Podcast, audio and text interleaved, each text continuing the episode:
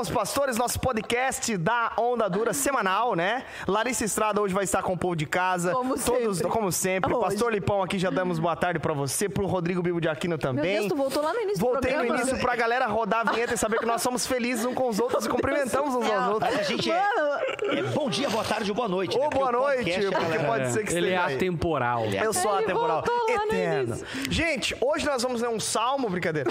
Ó, começando hoje, semana passada nós começamos o programa falando sobre as histórias de Jesus. E antes de a gente ir pro assunto da história especificamente, é, da parábola do semeador, que é a parábola de hoje, é, nós vamos falar primeiro sobre o que é uma parábola. Pastor Lipão, Rodrigo Bibo de Aquino, o que é uma parábola, pra gente dar essa introdução primeiro. Ouça- volte um na mesa. É.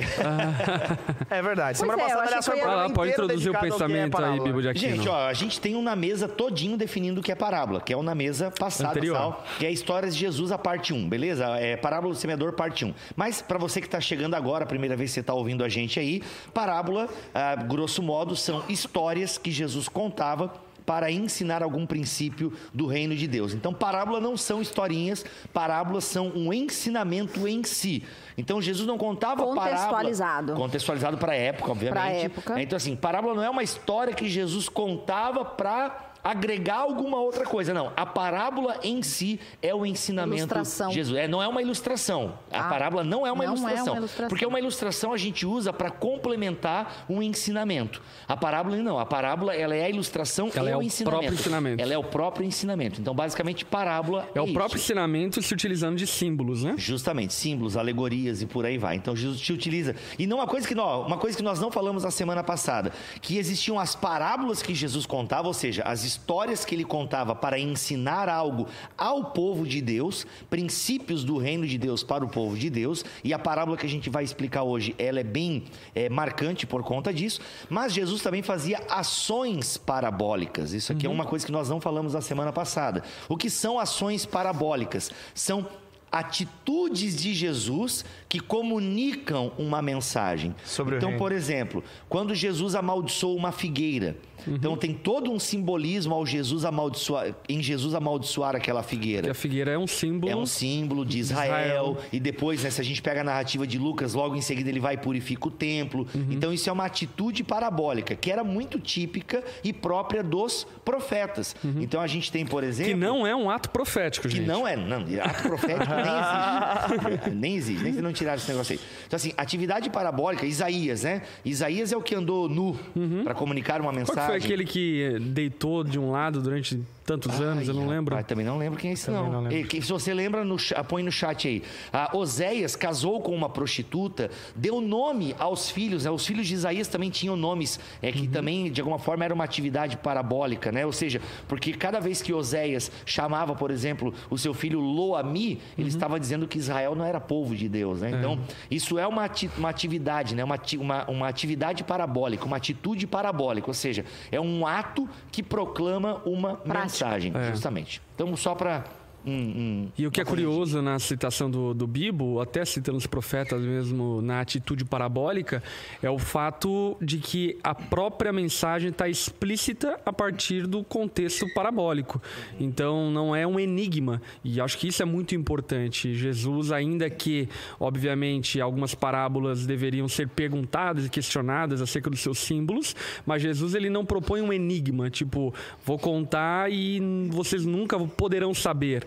Jesus ele conta algo que é lógico, óbvio dentro de um contexto bíblico mais amplo. Isso. E até nessa ideia de enigma e tal, Jesus falava por meio de enigmas, mas eles eram, de certa forma, compreendidos por aqueles que fazem parte do povo de Deus.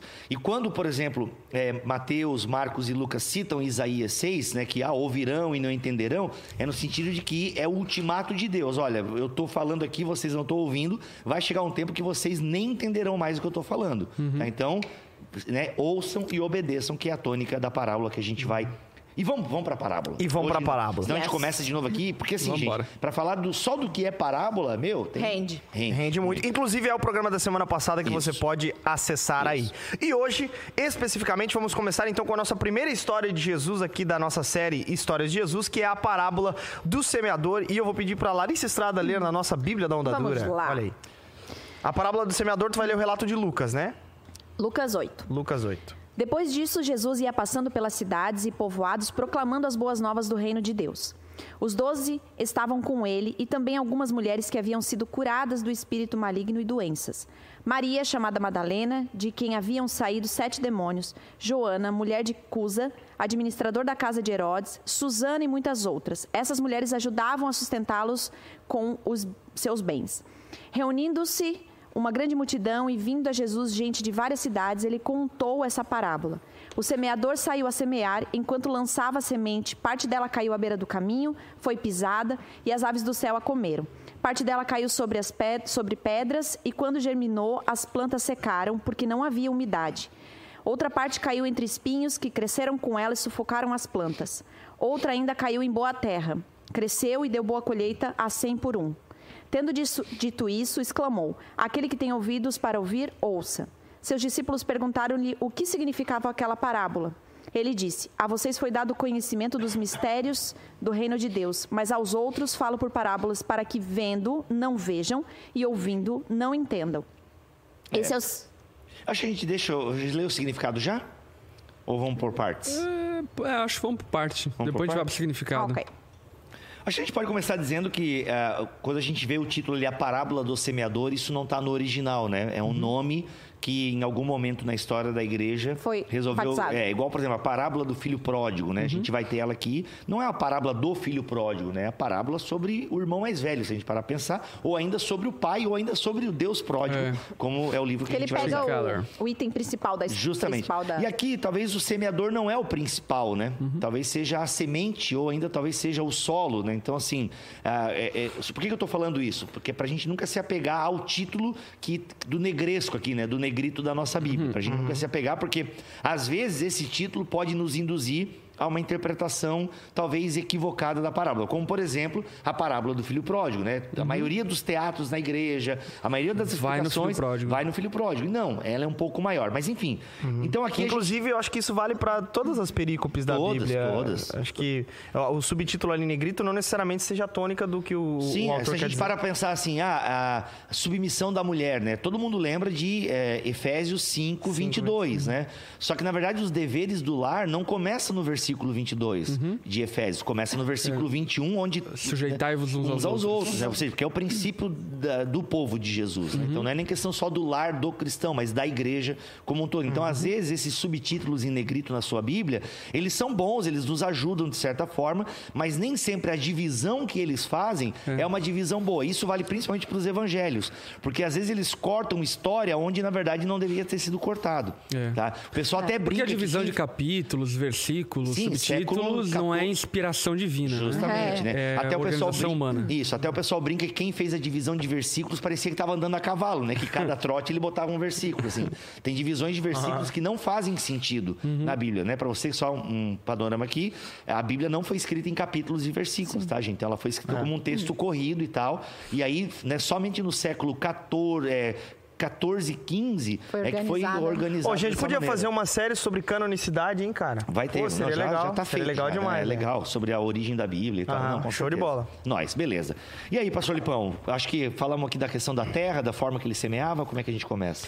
Eu acho que aqui a gente precisa, eu acho que definir os persona as personagens dessa parábola. Bora. Existe o semeador, A semente, ex- existe o solo, Os né? solos. Os os solos. solos. É, existe, então, o semeador, a semente e os solos. Isso. E aí, quem é cada coisa nessa história toda? Porque, vamos lá, né? Fazendo uma ilustração. Existia um cara que lançava sementes e caía em diferentes solos e gerava diferentes resultados em cada tipo de solo. Uhum. Quem é o semeador? Quem- o que é a semente? E quem são os solos, por Tá, assim dizer? essa tua pergunta, na verdade, Jesus vai responder depois, porque é uma parábola Que é explicada. significado, né? Mas, grosso modo, acho que um- só uma curiosidade aqui, né? Por que, que o cara fazia isso, né? Então, tem uma discussão se essa terra já estava arada ou não. Porque, Uhum. segundo algumas pesquisas, às vezes eles lançavam sementes assim mesmo. E depois... Indiscriminadamente. E- Como é que é? Não indiscriminadamente. vou conseguir falar esse negócio aí agora, não. Esse horário não. Mas essa palavra que o pastor Lipão acabou de falar aí. Lançavam a semente e tal. Não era uma coisa também assim, tipo, ia jogando para qualquer lado. Não. Era num lugar próprio para semeadura, né? Só que a, a questão é, às vezes a terra estava arada, às vezes não.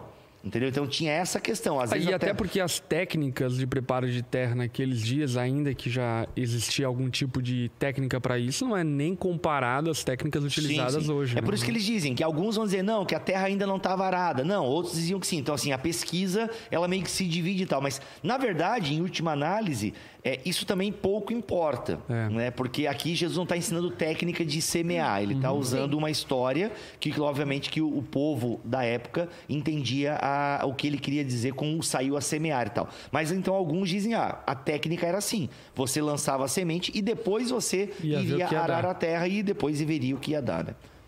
É isso. Então, basicamente é isso. Essa parte de curiosidade e tal, né? Ok. Uhum. Então vamos lá. Por mais que seja explicada, é interessante a gente entender é, a respeito de cada solo ali. Eu acho que. é, o semeador, então, quem é?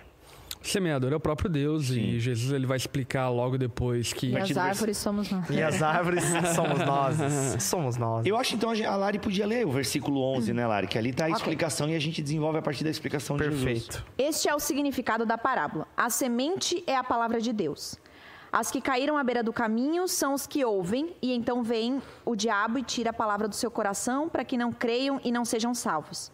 As que caíram sobre as pedras são os que recebem a palavra com alegria quando as ouvem, mas não têm raiz. Querem ir por partes? Tipo a primeira, a segunda? Não, mata, mata e Então a tá. gente vai matando. creem, creem durante algum tempo, mas desistem na hora da aprovação. As que caíram entre espinhos são os que ouvem, mas ao seguirem o seu caminho são sufocados pelas preocupações, pelas riquezas e pelos prazeres desta vida, e não amadurecem.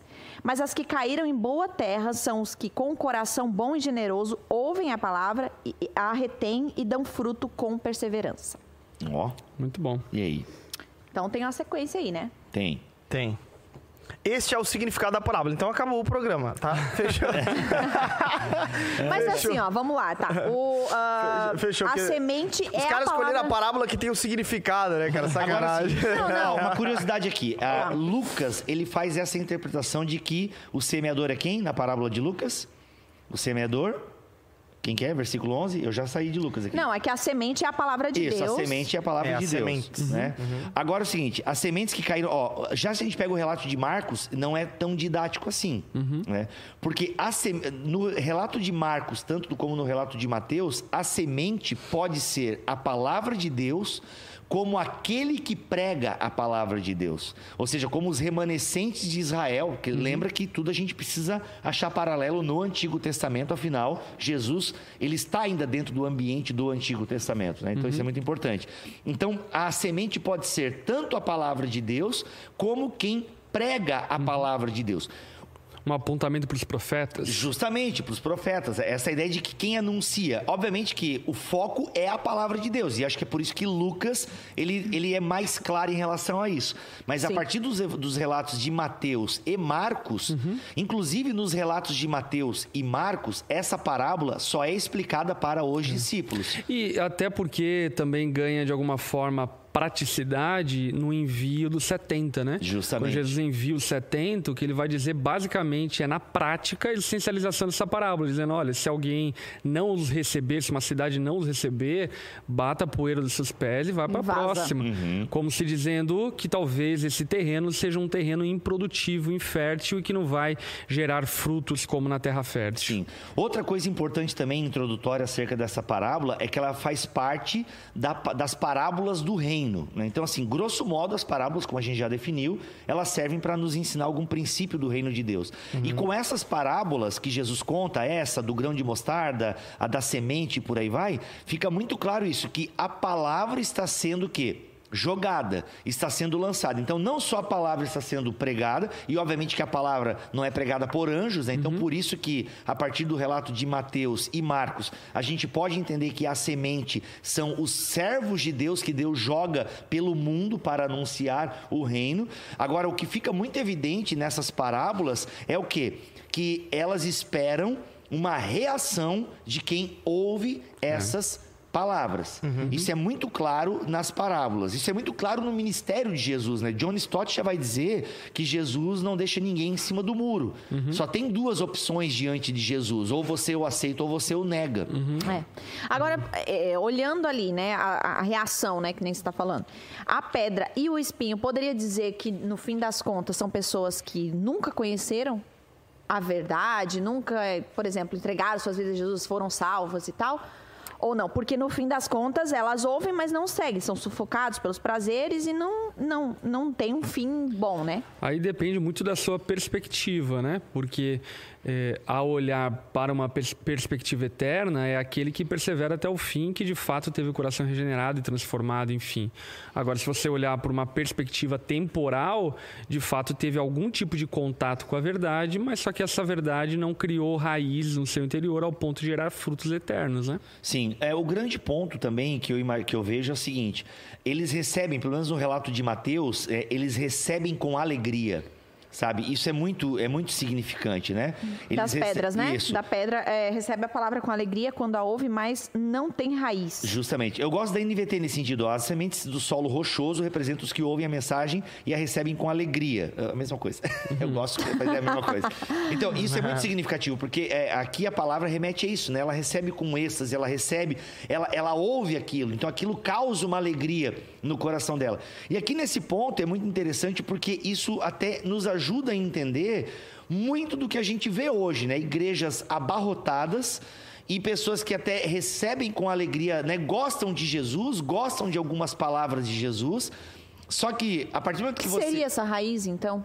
Então, como assim raiz? O que seria uma pessoa que não tem raiz, no sentido É tem alegria, mas É alguém superficial. Superficial, porque assim, Jesus fala coisas maravilhosas.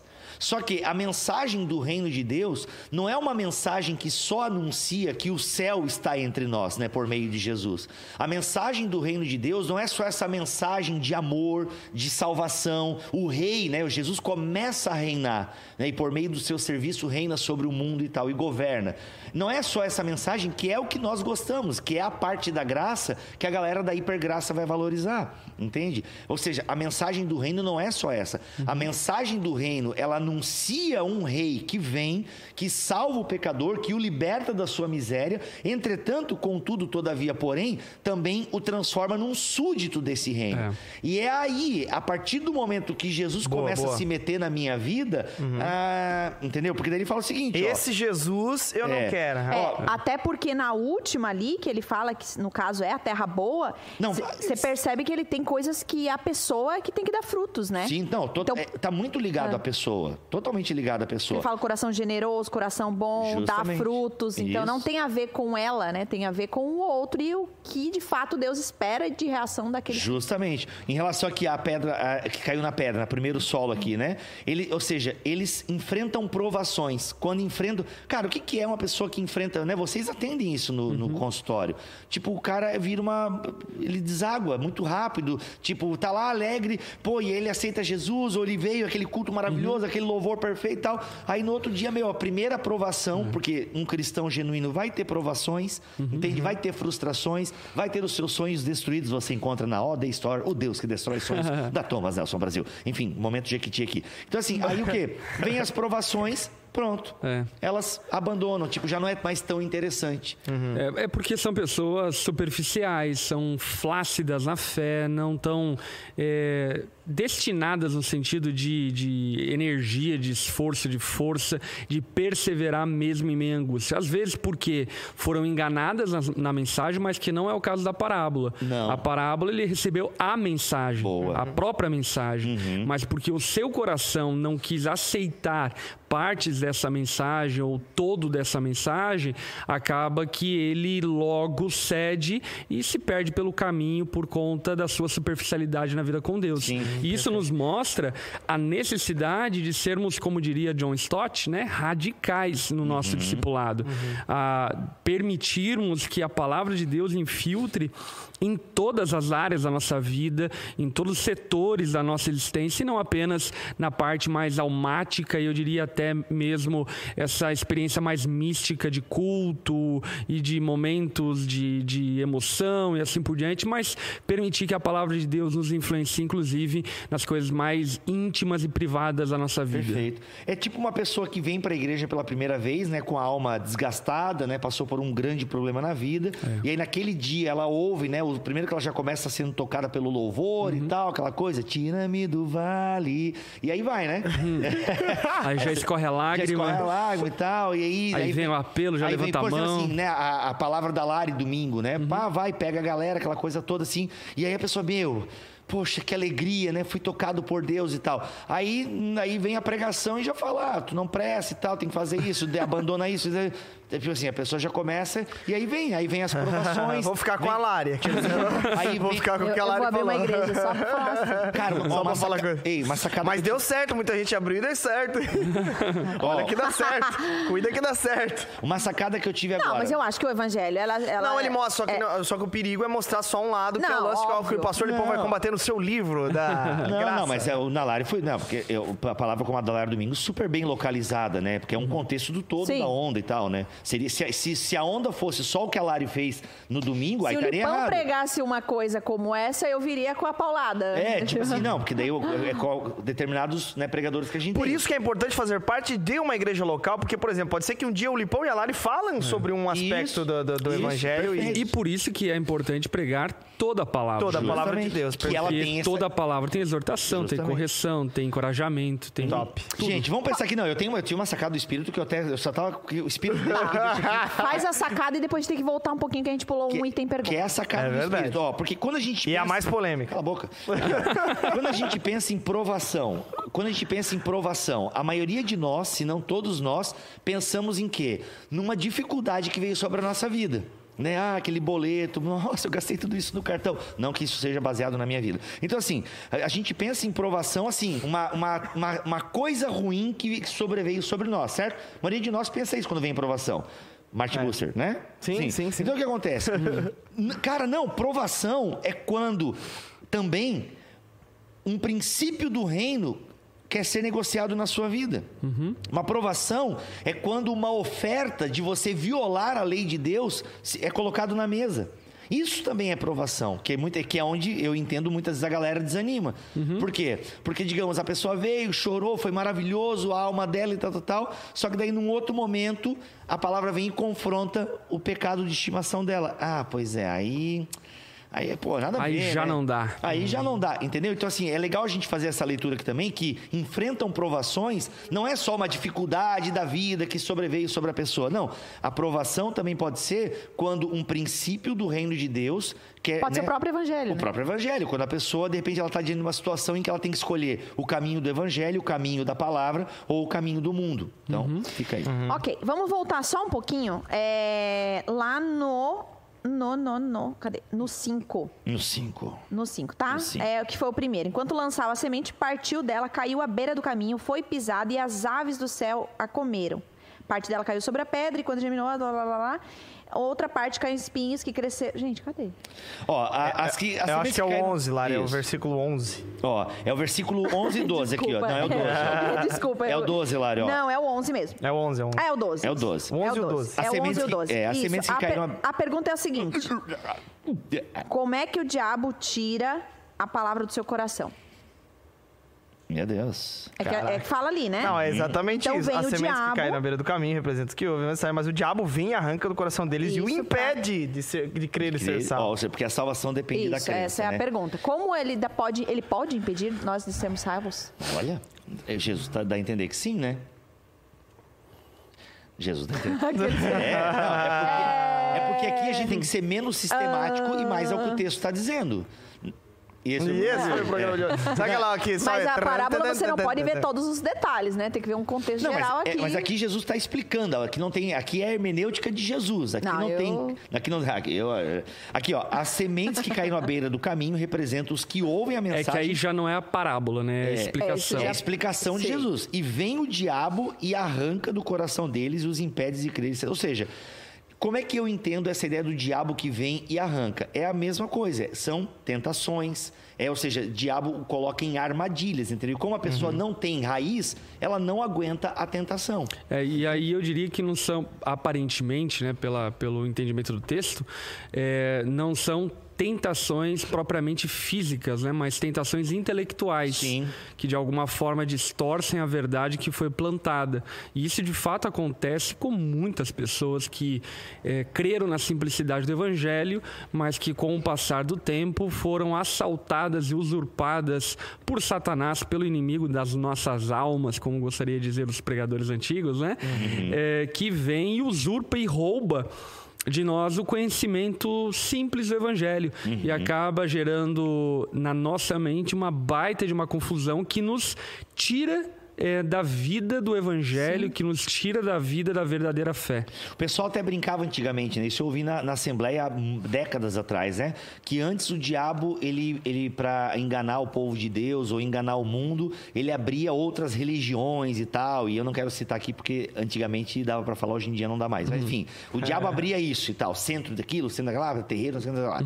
Hoje em dia ele abre igrejas, né? No sentido de que muitas igrejas... é, no sentido de que muitas igrejas, elas realmente são sinagogas de Satanás. E aqui eu não estou inventando. Acho que Paulo usa essa expressão. Sim, sim. Sim. Né? Sinagogas de Satanás. Então eu penso que, Jesus usa essa expressão nas cartas do Apocalipse. Olha aí, sinagogas de Satanás. Então o que, que isso quer dizer? É o diabo arrancando a palavra do coração. É claro que nessas igrejas é, nem sempre vai ser pregado a verdade, né? Porque, por exemplo, determinadas igrejas que a gente sabe que, olha o histórico delas, mas isso aí não é nem igreja, né? Vocês sabem qual igreja eu estou falando aqui.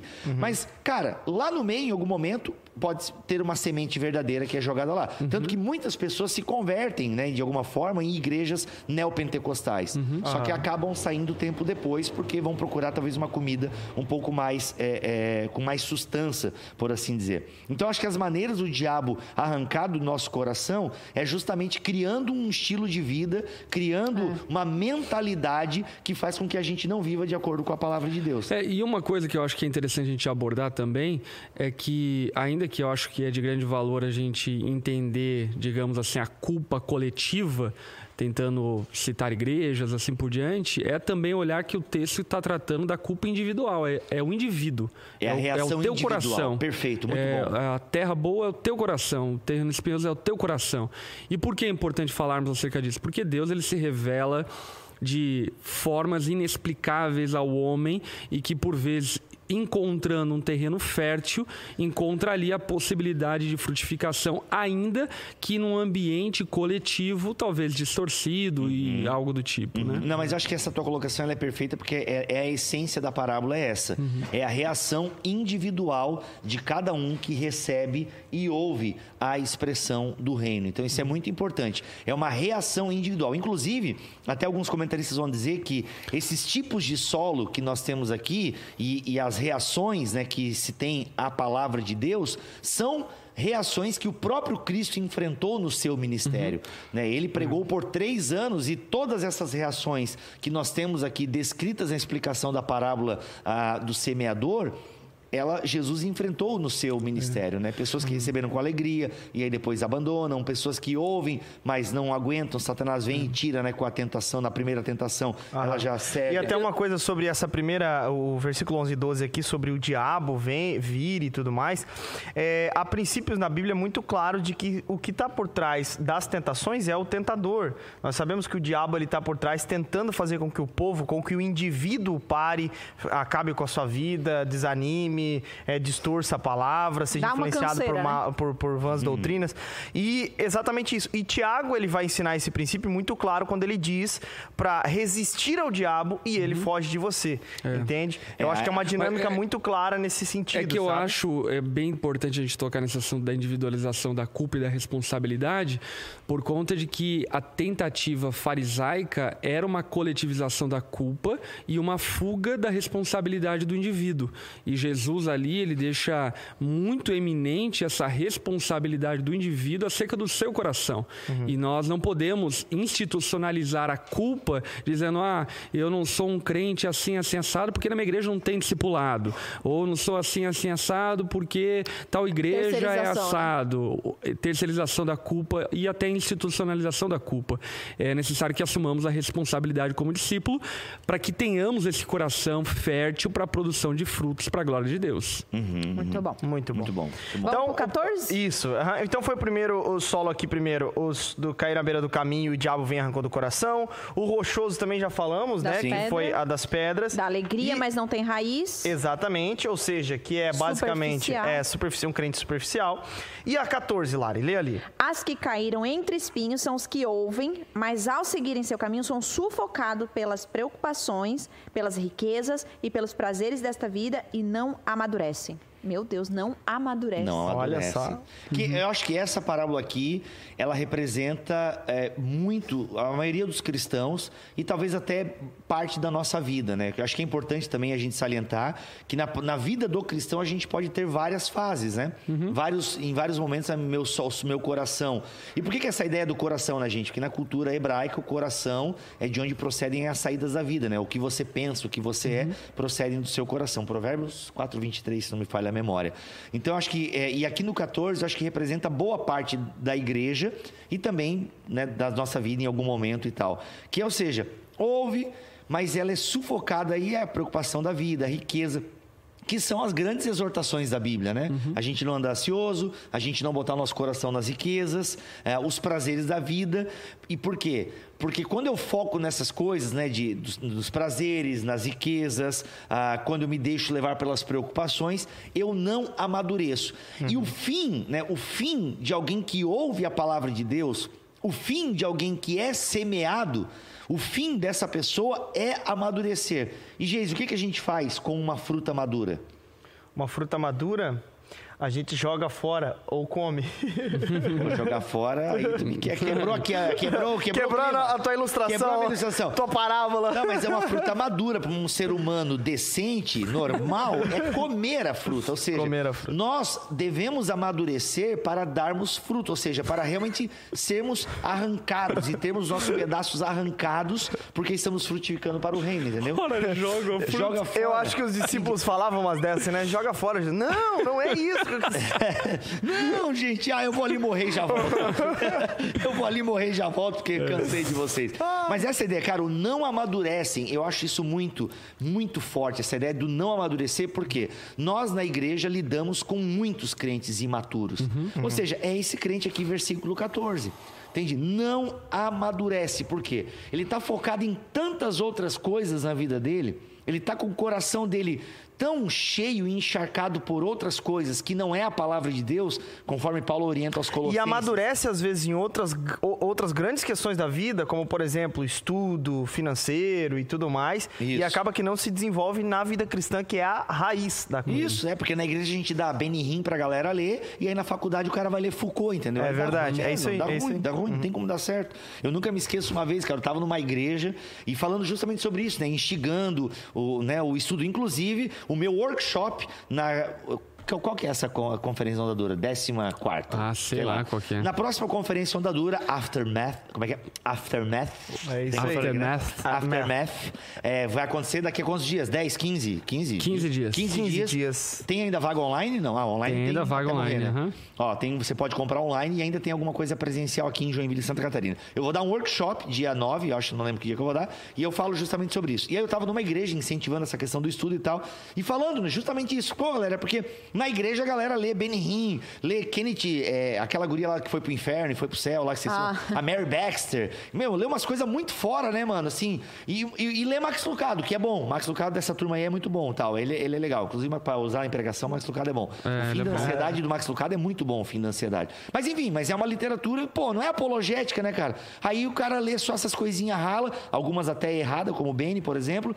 E aí na faculdade o cara começa a ler um monte de cabeção. Aí dá ruim mesmo. Aí Falando sobre isso e tal. Aí no final do evento teve uma mesa redonda, né, cara? É. E aí a gente, ah, aí alguém perguntou, oh, indique então alguns livros bons pra gente ler e tal. Aí eu fui lá, indiquei uns, meus amigos, meu amigo indicou outro. Aí um senhor que estava lá também palestrando no evento, ah, eu quero indicar um livro muito bom, que para minha juventude, vocês são jovens, acho que vai fazer bem pra vocês. Este Mundo Tenebroso do Frank Perretti. cara, o cara foi um exemplo, assim, do meu lado do que eu tava falando. Porque, mano, uhum. Frank Perretti é uma boa história. Só que, gente, é um romance, é uma ficção, não é a verdade espiritual, entendeu? Uhum. É muito Sim, bom esse não livro, é, não cara. é profundo. Não, não é, ele, mas ele não tem que ser profundo. Tipo, Frank Perretti é como ler Senhor dos Anéis, Harry Potter, Sim. Dan Brown, é a mesma coisa. Uhum. Só que esse livro, cara, ele foi muito tido como não, o que revela as verdades espirituais, tal. Enfim, whatever, não é esse o assunto. Mas, mas é uma é obra pra... de ficção, né? É uma obra de ficção, não é a realidade espiritual. E aí, tipo, eu tava do meu lado um cara que isso não contribui para o amadurecimento das pessoas.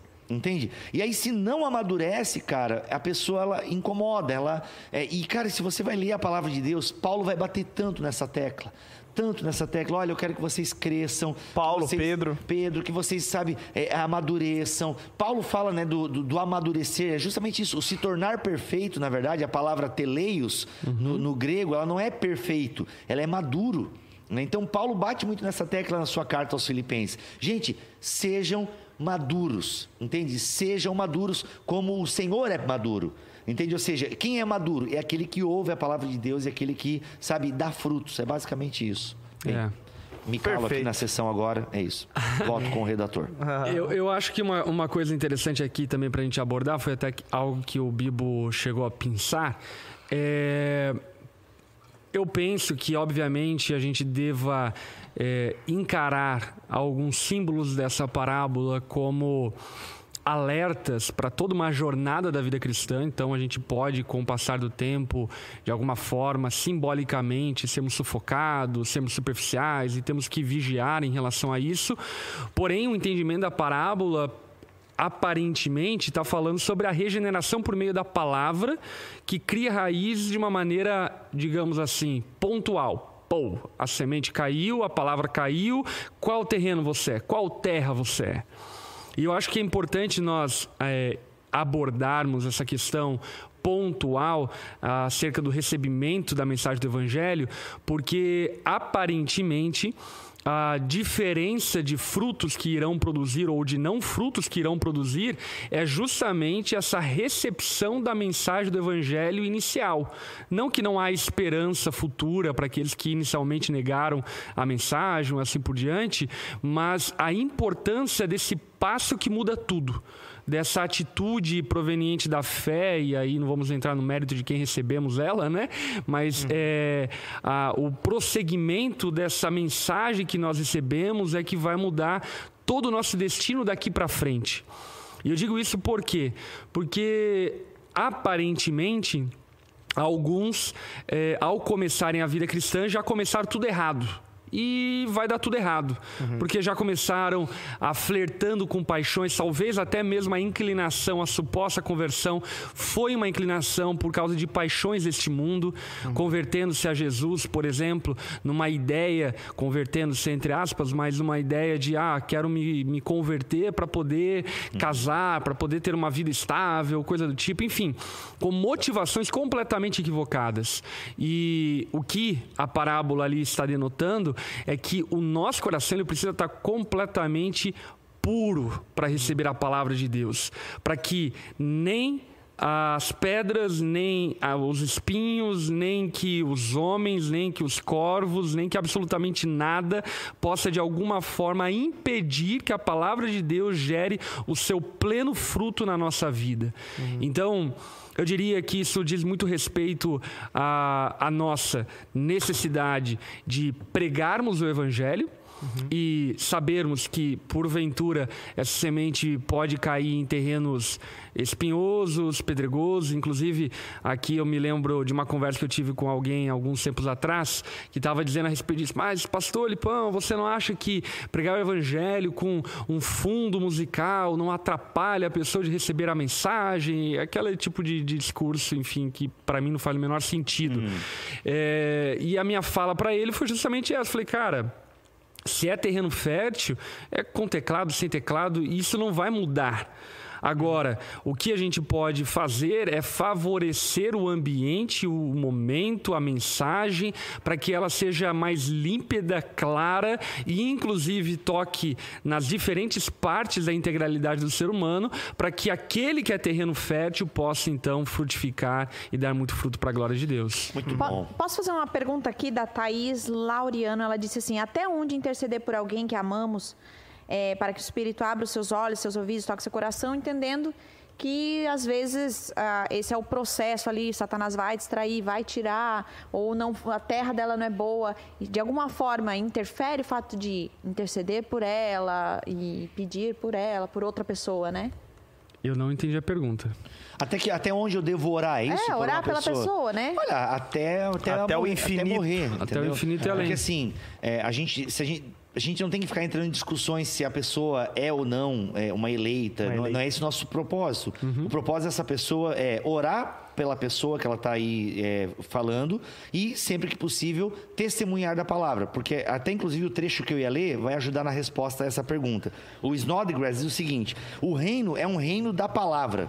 O reino de Deus é um reino da palavra. Deus é o Deus da palavra que cria e põe ordem no caos por meio da palavra.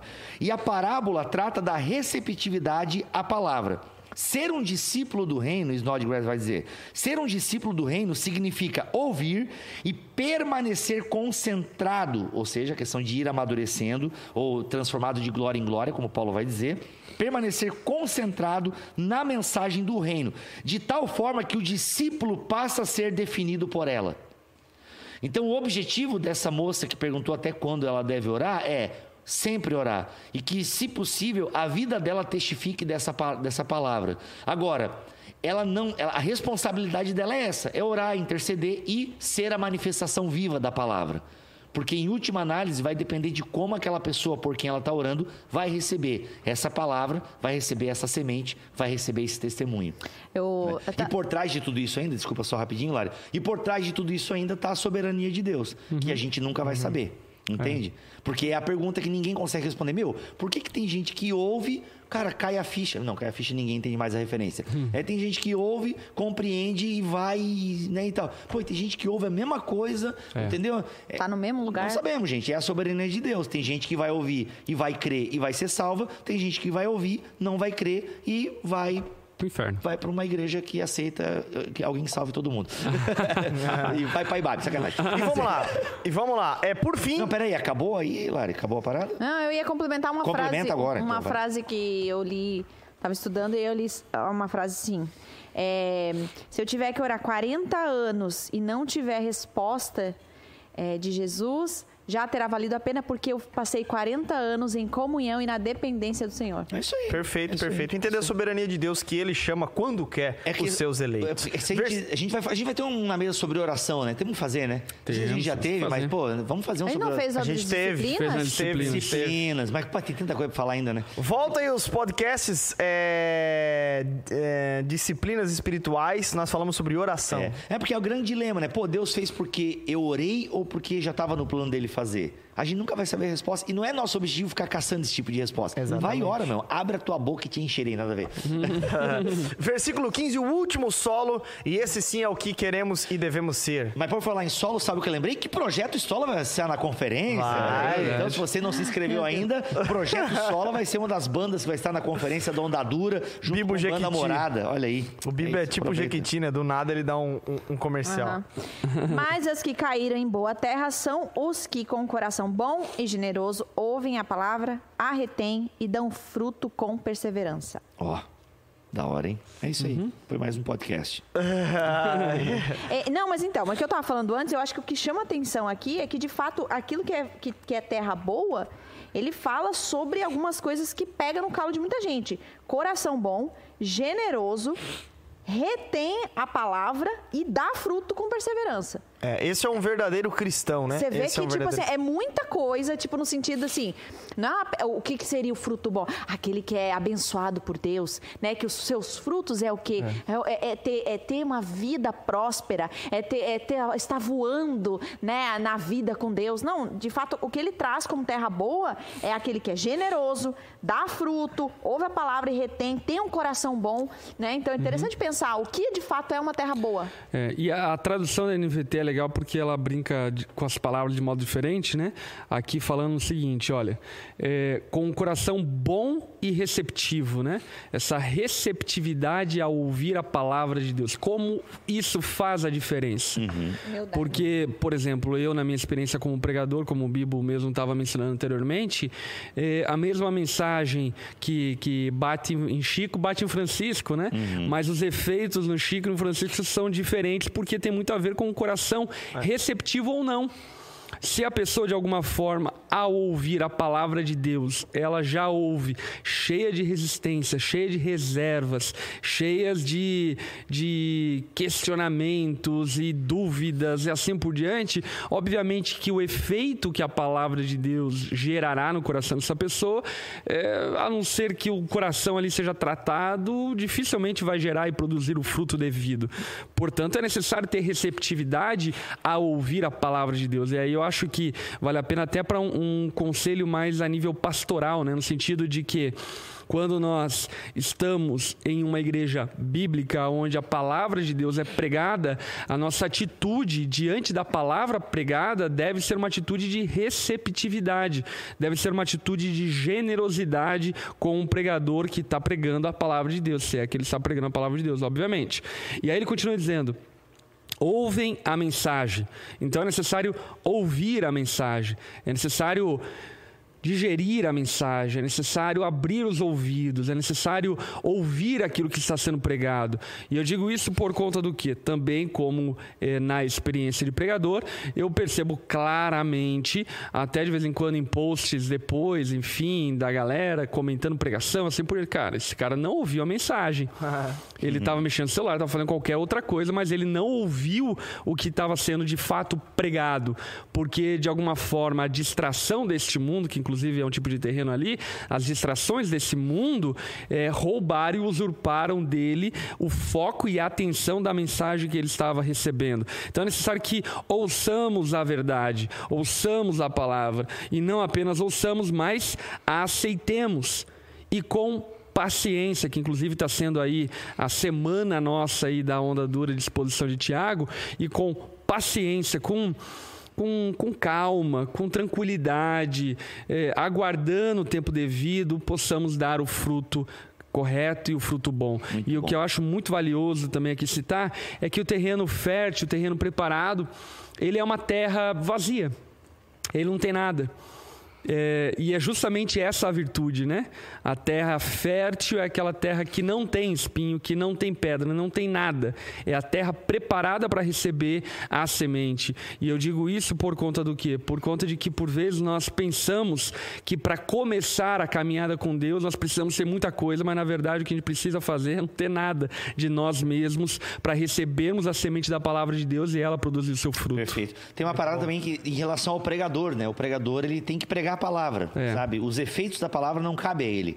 Primeiro que ele não tem controle sobre o solo em que vai cair essa palavra, né? Ele não é Deus, então quem age é o Espírito Santo, e se o Espírito Santo também não quiser agir, não vai agir. Então acho que isso também é um consolo pro pregador, né? E, aliás, a gente percebe que Jesus nem censura, né? De alguma forma, o, o, o, o semeador sai a semear, É. entende? Só vai jogando. Ele vai jogando. O, o- o negócio dele é jogar a semente. O efeito está em quem recebe, né? E é muito interessante que tanto Lucas quanto Marcos e Mateus deixam bem claro, né? Então, o versículo em Marcos é o versículo 9. Então ele disse: "Quem tem ouvidos para ouvir, ouça com atenção". Ou seja, a ideia aqui é ouvir. Como estamos ouvindo a palavra de Deus? Então, esse é o e aqui em Lucas está onde aqui? Em Lucas está no versículo 10. Não, eu não sei. Tá? Em Lucas também ele fala aqui que tem que quem é para ouvir, ouve com atenção. Ou seja, ouvir, obedeça, né? Que é, é o Oito. sentido. O oito, né? É oito, que legal, quase igual o, o Marcos. Aquele que tem ouvidos, para ouvir, ouça. Que ele- ou seja, porque a tônica é essa, gente. Precisamos ouvir a semente, precisamos ouvir a palavra. E depois que a gente ouve, a ideia é que a gente se torne também essa semente. Ou seja, que Deus comece a nos semear. O que seria os frutos que ele fala ali? Seriam Mateus, né? Acho que Mateus fala dos frutos, é que a gente deve gerar frutos de arrependimento. Metanoia é o termo grego ali. Nós devemos gerar frutos que gerem arrependimento, ou seja, no sentido de que a minha vida, de alguma forma, constrange a outra em seu pecado. Sabe? Então dessa Existem, existem várias classes né, de frutos citados na Bíblia. Uma delas é o fruto do Espírito, que também é produto da palavra semeada no coração, citada por Paulo em Gálatas. Como o Bibo também mencionou, os frutos de arrependimento, que fala sobre caráter, sobre uma vida virtuosa a partir da mensagem pregada. A parábola da videira também vai falar sobre o fruto do discípulo, que é outros discípulos a partir da pregação do evangelho e do testemunho público de fé. Portanto, os frutos aí, eles são, na verdade, diversos, que na verdade diz respeito ao resultado da mensagem que me alcançou, que vai produzir caráter, vai produzir virtudes, vai produzir eh, semelhança com Cristo, vai produzir outros discípulos, vai produzir a pregação do evangelho, até porque aqui ampliando, eh, não que devamos fazer isso de maneira leviana, né? Mas ampliando um pouco eh, a parábola, a gente percebe que aquele que produz o fruto, ele também se torna então uma sementeira, porque junto com o fruto vem a semente que vai, vai poder produzir outros frutos. é- é- não, a parábola dá margem para isso mesmo, pelo menos na, na interpretação que o Snodgrass faz aqui. Ah, como a gente está caminhando no final, eu quero ler um trechinho aqui do Snodgrass, que eu acho que sintetiza isso que o pastor Lipão acabou de falar, que é muito legal. A parábola dá ênfase tanto à receptividade quanto à geração de fruto. A gente falou muito isso aqui. Receber a palavra, frutificar na palavra. Duas das três semeaduras que falharam descrevem as pessoas que responderam positivamente à mensagem. Não há uma negação da mensagem clara. Né? Ali- Aliás, esses são os mais honestos, né? os que rejeitam de vez e dão as costas. Não, eles recebem positivamente a mensagem. Eles chegam a ouvir a mensagem com alegria, mas a sua atenção não vai além da superficialidade. Não basta recebermos o reino com alegria. E essa é uma mensagem que a igreja moderna precisa desesperadamente ouvir. A fé que é temporária e improdutiva não é fé verdadeira. Muito bom. Olha só que coisa profunda. A maior parte dos pastores ficaria muito contente se as pessoas recebessem a palavra com alegria e fizessem declarações acerca da sua nova fé. Só que essa parábola afirma que as pessoas podem receber a palavra com alegria e continuar sendo culpadas de estar com o coração endurecido. Todo ouvir que não resulte em viver produtivo em relação ao Pai não é um ouvir válido. Muito bom. Caraca, Muito na bom. veia, né? Aham. E aqui ele termina, eu termino lendo aqui. É, como observou Craig Kinner, aliás, um dos maiores comentaristas ah, do Novo Testamento, só perde para o N.T. Wright, as únicas conversões, isso aqui, gente, presta atenção, nisso aqui, isso aqui é maravilhoso. As únicas conversões que contam no reino são aquelas confirmadas por uma vida de discipulado. Muito, Muito bom. bom. Maravilha, Cherries, hein?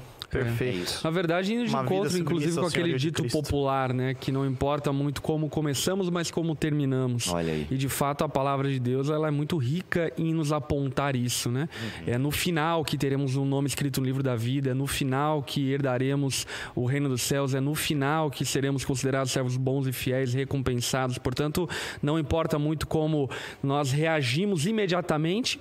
E isso, inclusive, também é um alento aos pregadores. Eu vi aqui, por exemplo, o Alex Falando acerca de uma experiência lá na Inglaterra, onde ele pregou o evangelho. Depois de dois anos, aquela pessoa pela qual ele pregou o evangelho vem a conhecer a Cristo e viver uma vida com Deus. Então, é um alento para o pregador, né, no sentido de que nosso papel é pregar a palavra e no tempo devido vai dar fruto. O que importa é o fim e não o resultado imediato, porque tem muito pregador que equivocadamente eh, avalia o- a qualidade da sua pregação pelos resultados imediatos, enfim, na reação de choro, de espanto ou de apelo e assim por diante. Inclusive, isso começa a mover o pregador a- a- a- a- ao público, né? O que o público Exatamente. quer Reação. ouvir, a reação, é. Exatamente. E também, obviamente, para todo cristão, né, que nós sejamos aqueles que perseveram até o fim e que não retrocedem.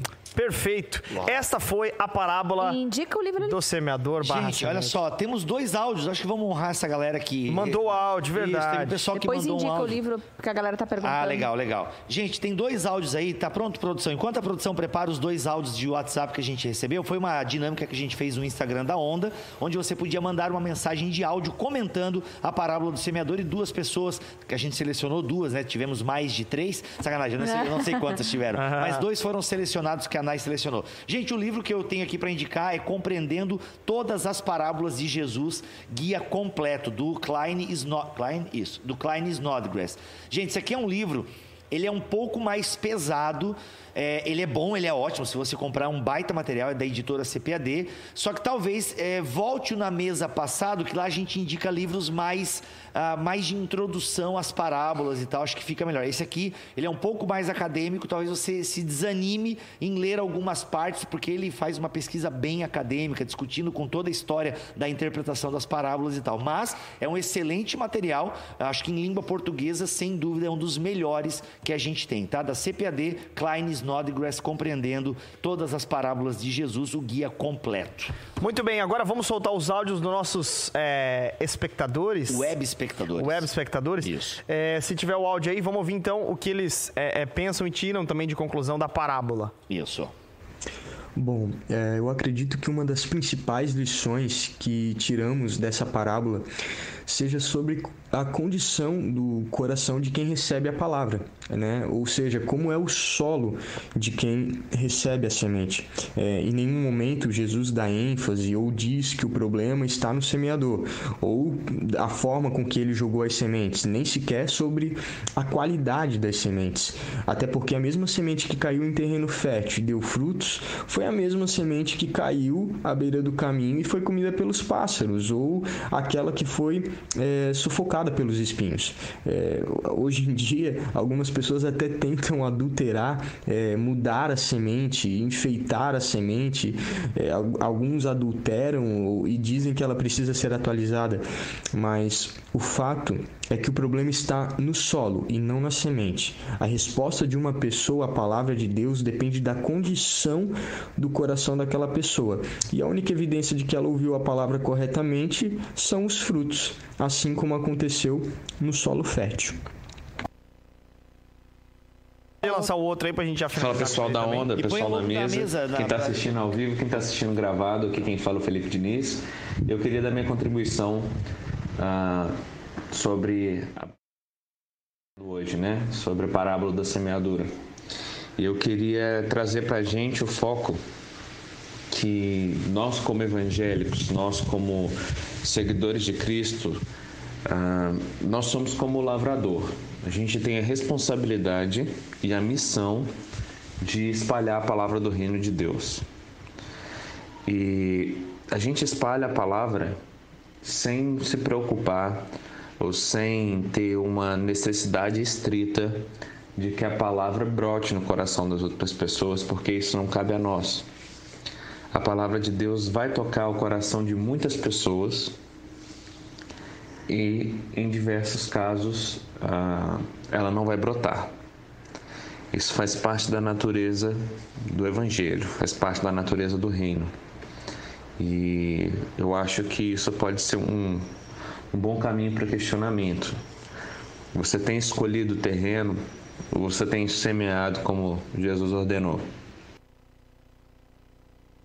Eu acho que é bom. legal esse ponto que ele tocou, né? Sobre a generosidade do pregar o evangelho. Uhum. Não agindo como Jonas, que queria selecionar os ouvintes, mas pregando o evangelho a toda criatura, como Cristo nos enviou. Ó, muito legal. Se você quiser Perfeito. participar do próximo na mesa, fique de olho nas redes sociais da Onda Dura, hein? Lá vai, ab- abre espaço, divulga o WhatsApp e você pode mandar o seu próximo áudio aí. É verdade. Gente, foi muito bom, muito produtivo o nosso Aliás, papo deixa de eu hoje, fazer aqui Parábola um, do um- Semeador. um convite à audiência.